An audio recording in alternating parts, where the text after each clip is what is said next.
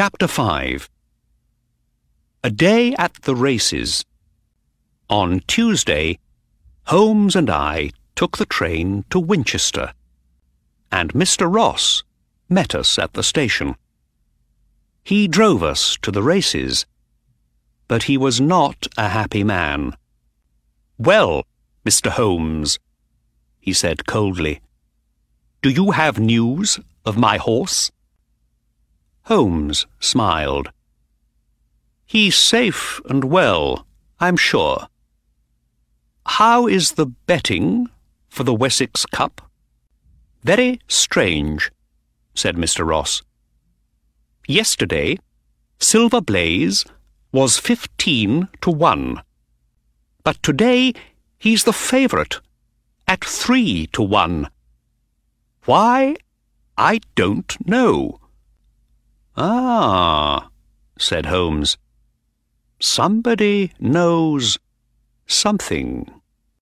We arrived only minutes before the beginning of the Wessex Cup race.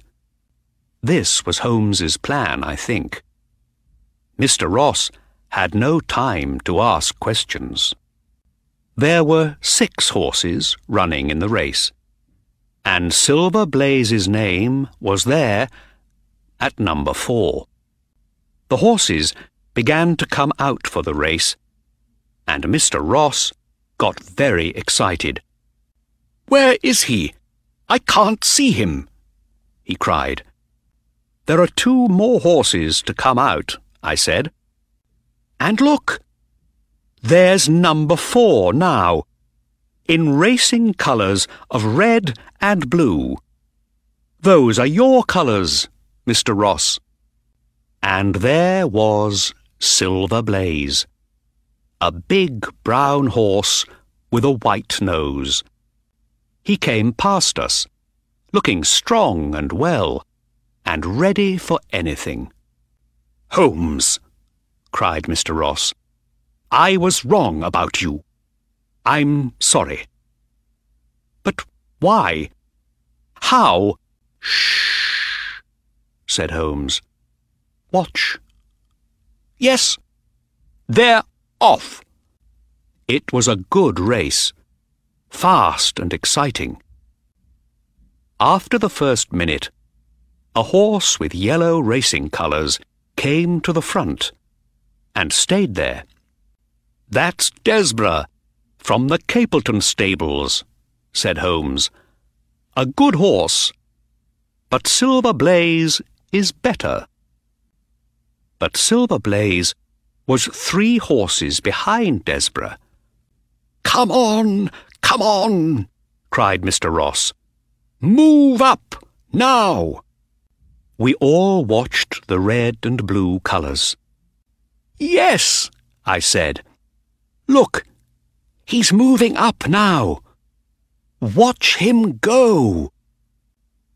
Slowly but surely, Silver Blaze moved up into fourth place, then into third place, then into second place. Now only Desborough was in front of him.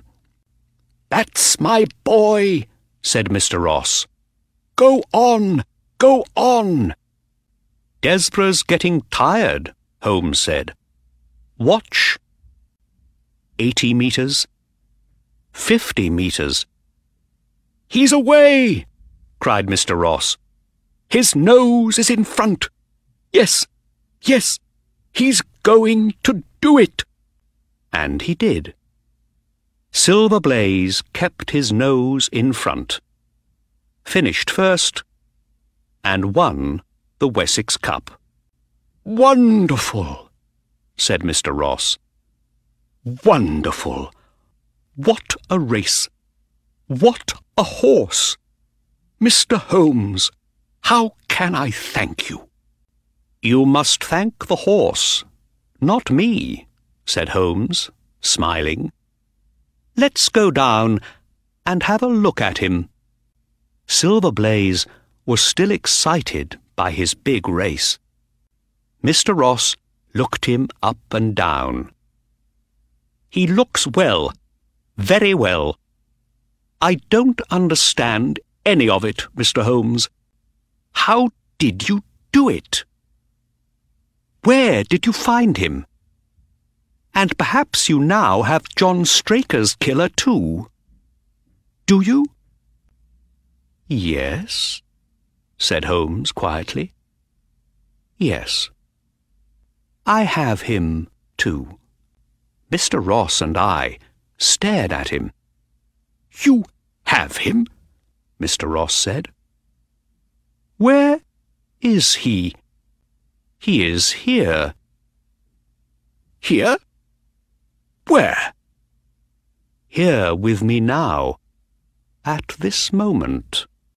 Mr. Ross's face began to go red.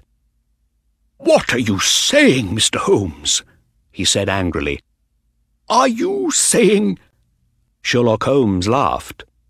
No, no, Mr. Ross. Not you. The killer is standing behind us. He turned and put his hand on Silver Blaze's back. The horse? cried Mr. Ross. The horse? I said. Yes, the horse, said Holmes. But don't be angry with him. You can hear all about the mystery. But later, please. I have a little bet on a horse in the next race, and I would like to see it win